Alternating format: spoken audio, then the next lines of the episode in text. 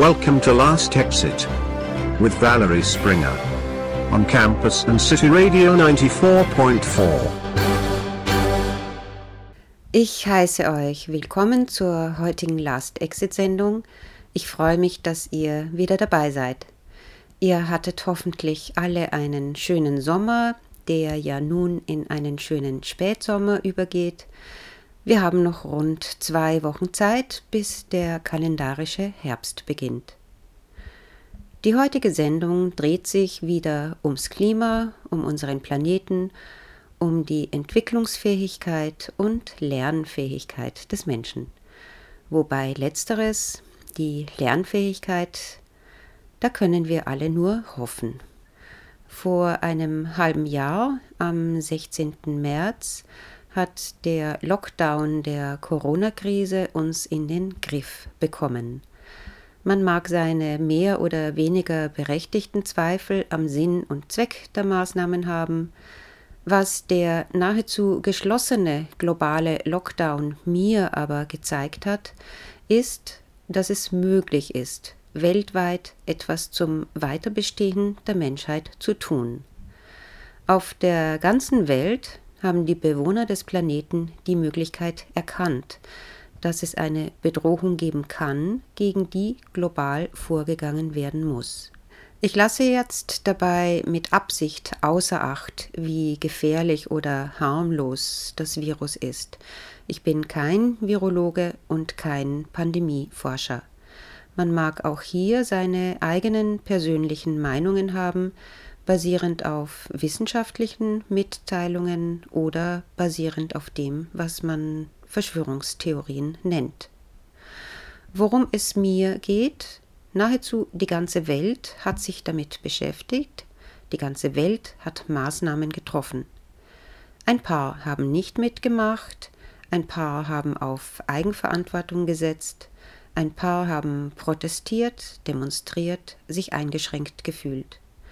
Aber grundsätzlich hat die ganze Welt begriffen, dass bei einer Bedrohung des Überlebens der Menschheit global vorgegangen werden muss. Warum geschieht das nicht beim Klima? Warum macht man sich da lieber über Gretas Zöpfe lustig? Die Corona-Krise hat die Klimakrise aus dem Mittelpunkt der öffentlichen Diskussion gedrängt. In meiner August-Sendung habe ich einen Forscher erwähnt, Dr. Jem Bendel, und seine Veröffentlichung Deep Adaptation, ein Wegweiser, um uns durch die Klimakatastrophe zu führen. Dieses Dokument hat er vor kurzem neu überarbeitet online zur Diskussion gestellt. Ich habe mit Dr. Bender korrespondiert, er hat mir seine gesamten Texte zur Veröffentlichung zur Verfügung gestellt. Ich darf sie hier also mit euch teilen. Bendels Arbeit dient, so sagt er, dem Zweck, den Menschen die Möglichkeit zu geben, ihr Leben angesichts eines unvermeidlichen, nahen gesellschaftlichen Zusammenbruchs neu einzuschätzen.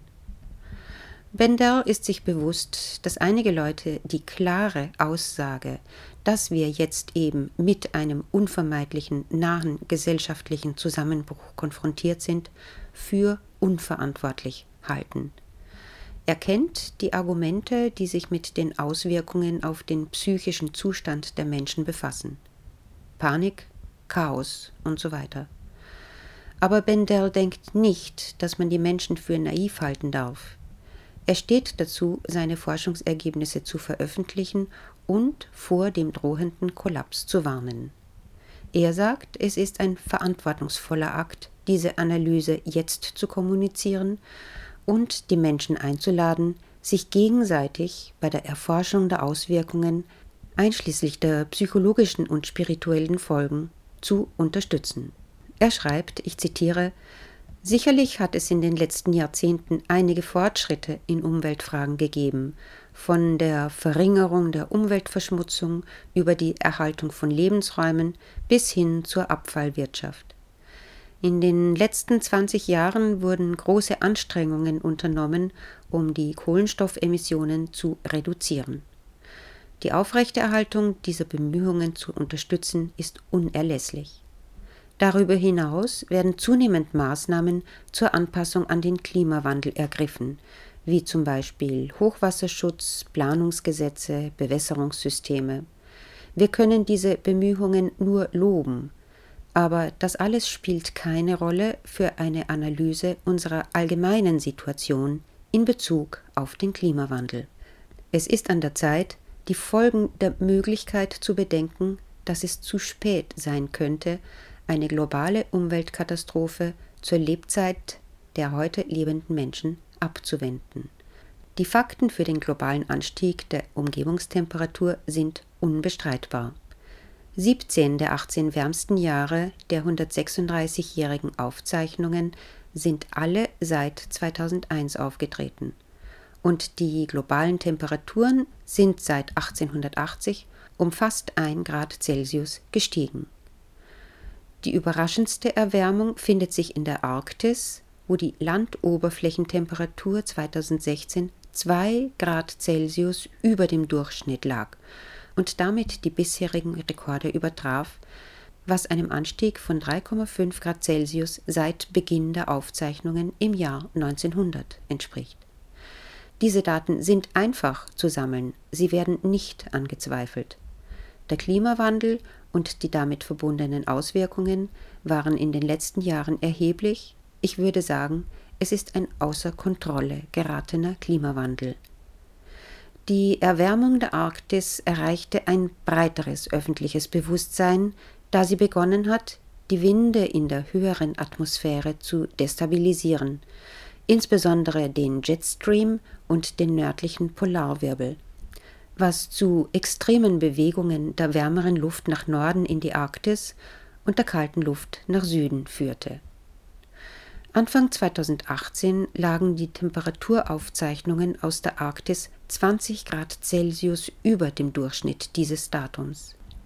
Die sich erwärmende Arktis hat zu dramatischen Verlusten an Meereis geführt, dessen durchschnittliches Ausmaß mit einer Größenordnung von 13,2 Prozent pro Jahrzehnt zurückgegangen ist, sodass über zwei Drittel der Eisbedeckung verschwunden sind.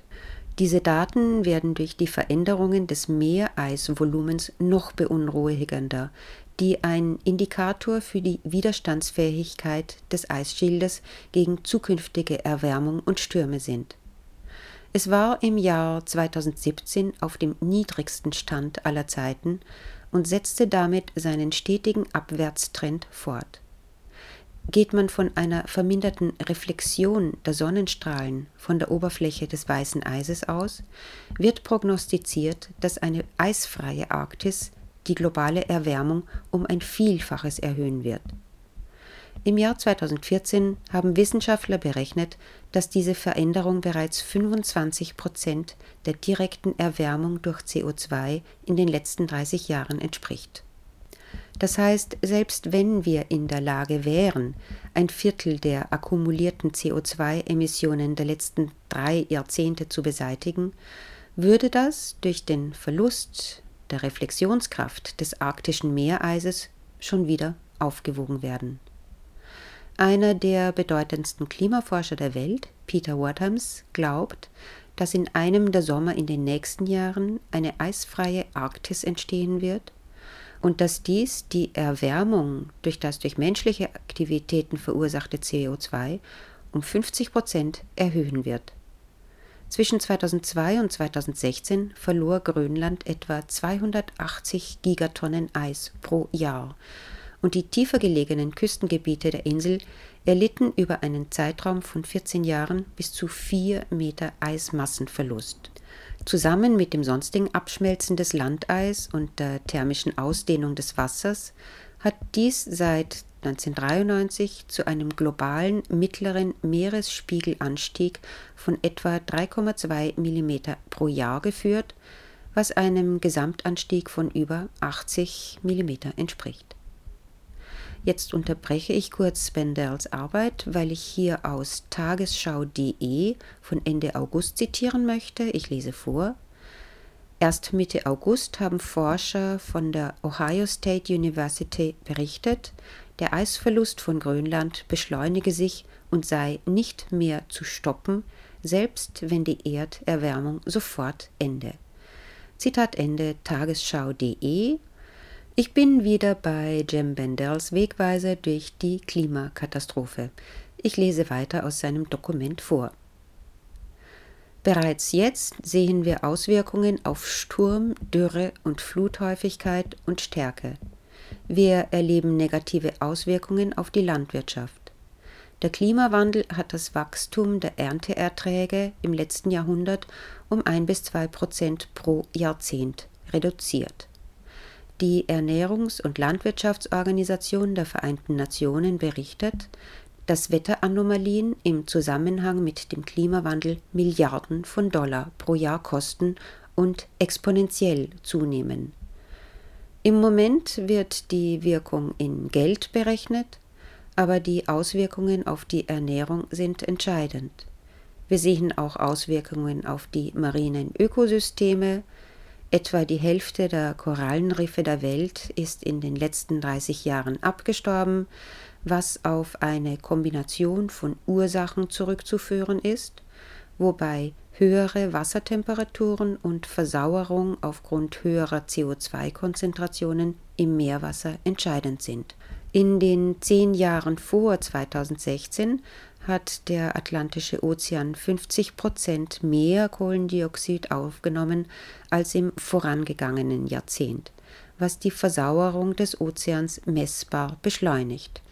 Diese Studie ist ein Indikator für die Ozeane weltweit und die daraus resultierende Versauerung verschlechtert die Basis des marinen Nahrungsnetzes und reduziert damit die Fähigkeit der Fischpopulationen, sich rund um den Globus zu reproduzieren. Unterdessen reduzieren die sich erwärmenden Ozeane bereits die Populationsgröße einiger Fischarten.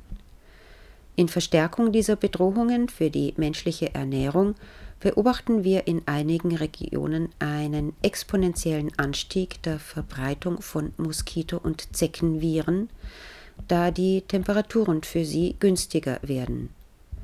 Die Auswirkungen, die ich gerade zusammengefasst habe, sind bereits jetzt spürbar, und auch wenn sich das nicht verschlechtern würde, werden sich dennoch ihre Folgen für unsere Ökosysteme, Böden, Meere und unsere Gesellschaft im Laufe der Zeit verstärken.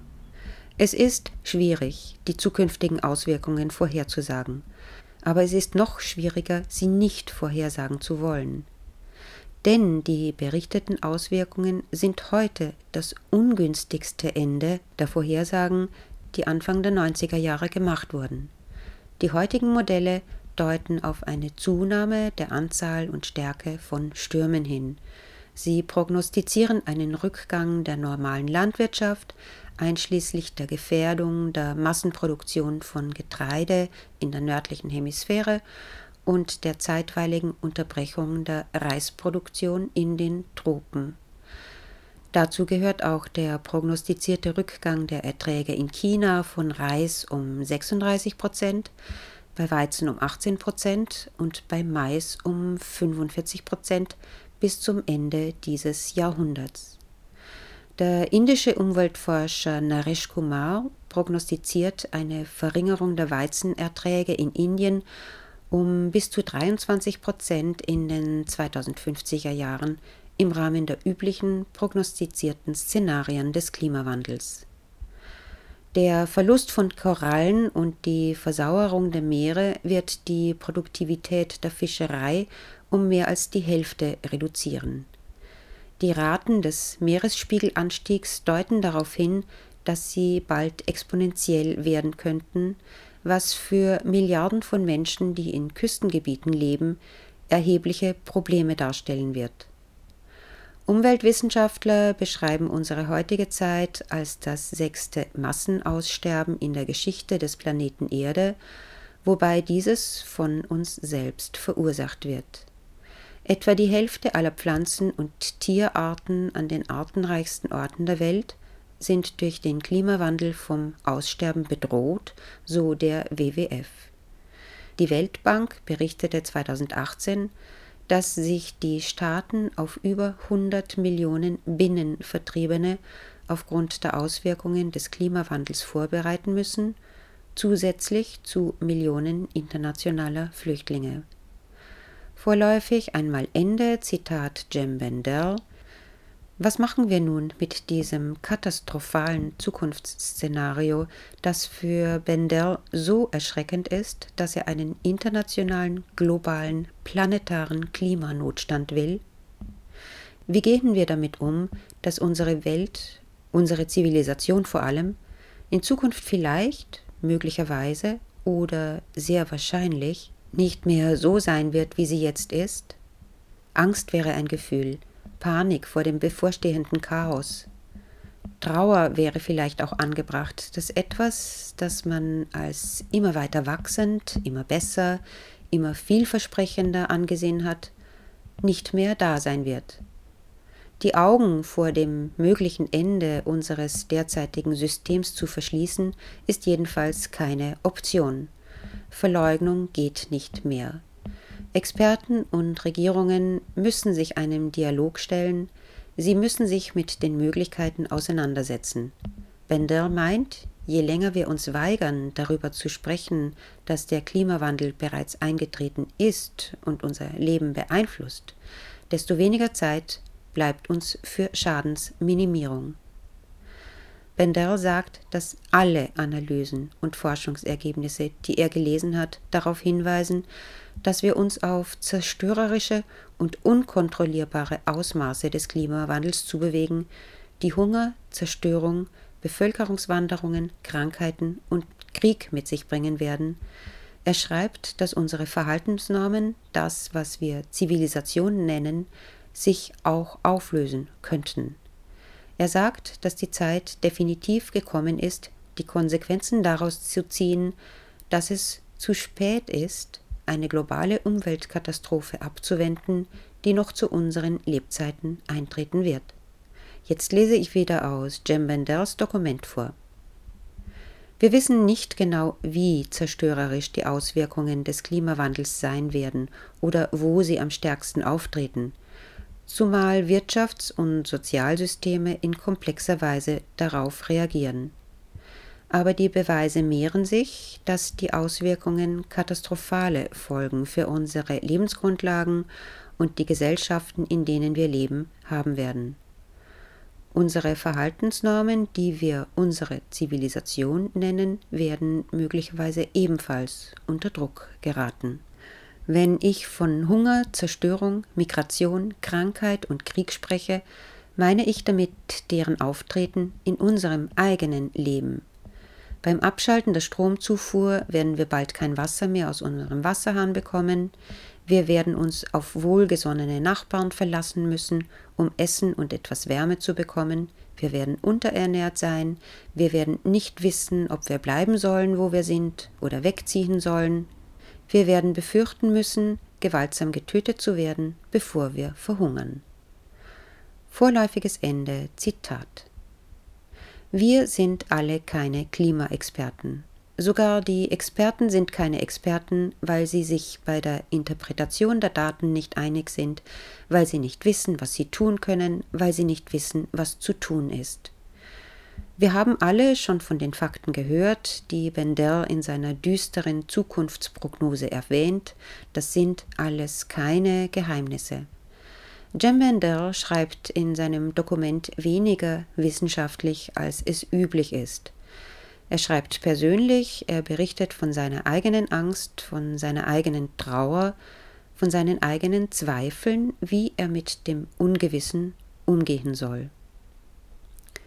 Die Kollegen von Jem Bender aus aller Welt, Wissenschaftler, Umweltforscher, Zukunftsforscher, Klimatologen, sind derselben Ansicht wie er, teilweise sehen sie seinen Ansatz aber als zu extrem. So sagt zum Beispiel der britische Forscher Eric Buitenhuis aus, dass er den Zusammenbruch der Zivilisation als bevorstehend ansieht, Allerdings glaubt er an eine allmähliche Verschlechterung anstatt einer großen Katastrophe innerhalb der nächsten zehn Jahre, die den Status quo quasi von einem Tag auf den anderen auf den Kopf stellt.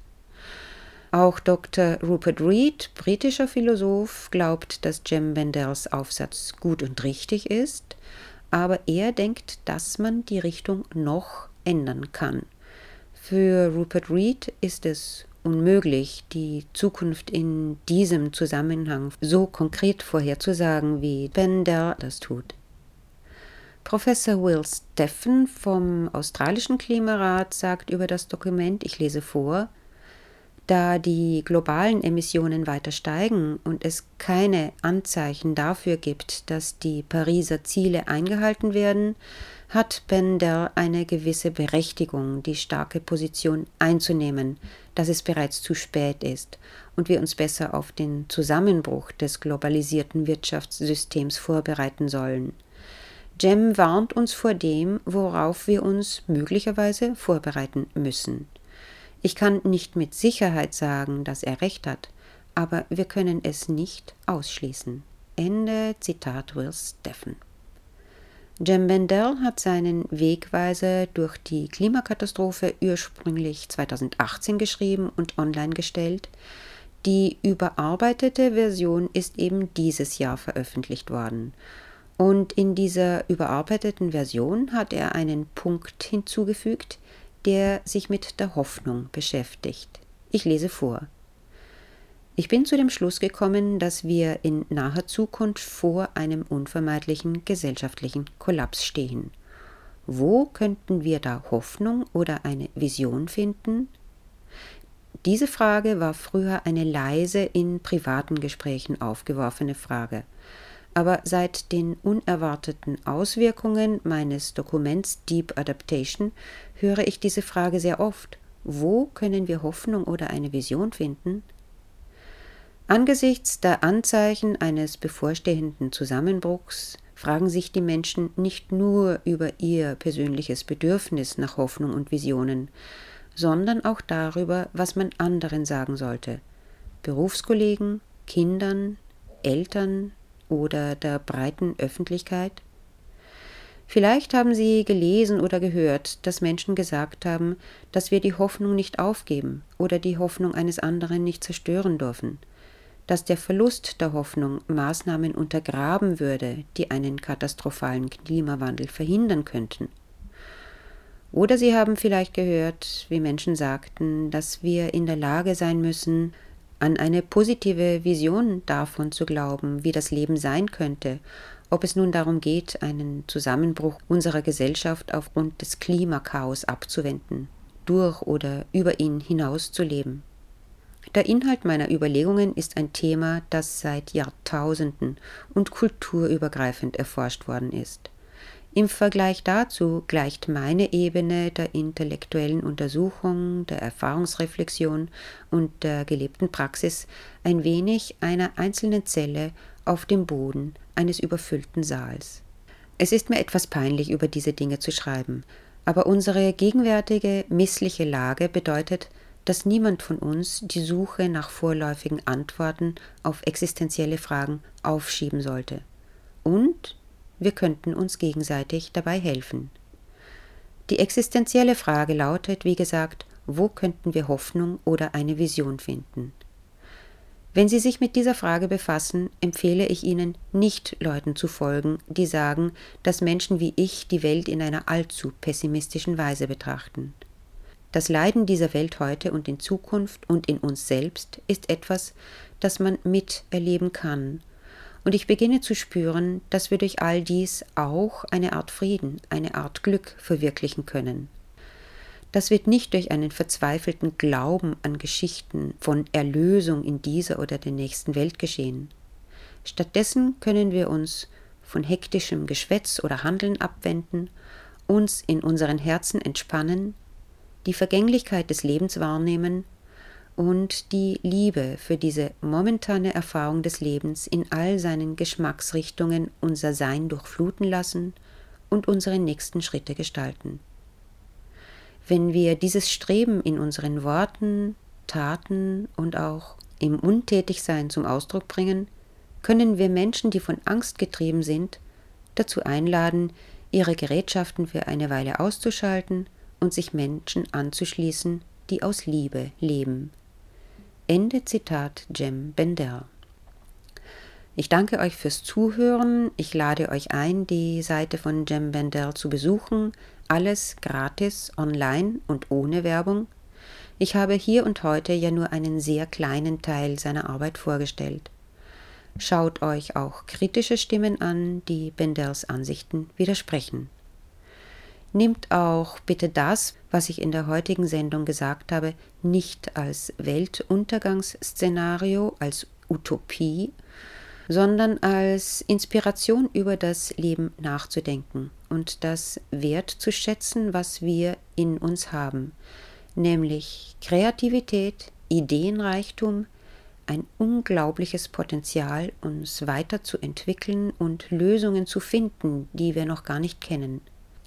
Ja, und letztendlich haben wir ja auch die Liebe, von der Bender gesprochen hat, dieses seltsame Prinzip des Wunsches nach Miteinander, das in nahezu jedem Menschen wohnt, Miteinander mit unseren Mitmenschen, mit der Natur, mit dem Kosmos. Das alles funktioniert, wenn wir uns nicht verleiten lassen, irgendwelchen Parolen, Dogmen oder Führern zu folgen, die uns zu ihren Zwecken manipulieren und entmündigen. Als Abschluss möchte ich noch ein Zitat von David Graeber mit euch teilen. Er war Anthropologe, Aktivist und Anarchist und ist vergangene Woche im Alter von 59 Jahren verstorben. Er hat geschrieben, die ultimative verborgene Wahrheit der Welt ist, dass sie etwas ist, das wir machen und genauso gut auch anders machen könnten. Zitat Ende aus Die Utopie der Regeln von David Graeber. Für heute verabschiede ich mich. Danke fürs Dabeisein. Bleibt aufmerksam, bleibt lernfähig, bleibt kritisch, entscheidet selbst eine Meinung ist niemals ein Endpunkt, auf dem man sich ausruhen kann. Eine Meinung ist ein Entwicklungsprozess, der das ganze Leben lang anhält. Thanks for listening to Last Exit with Valerie Springer on campus and City Radio 94.4.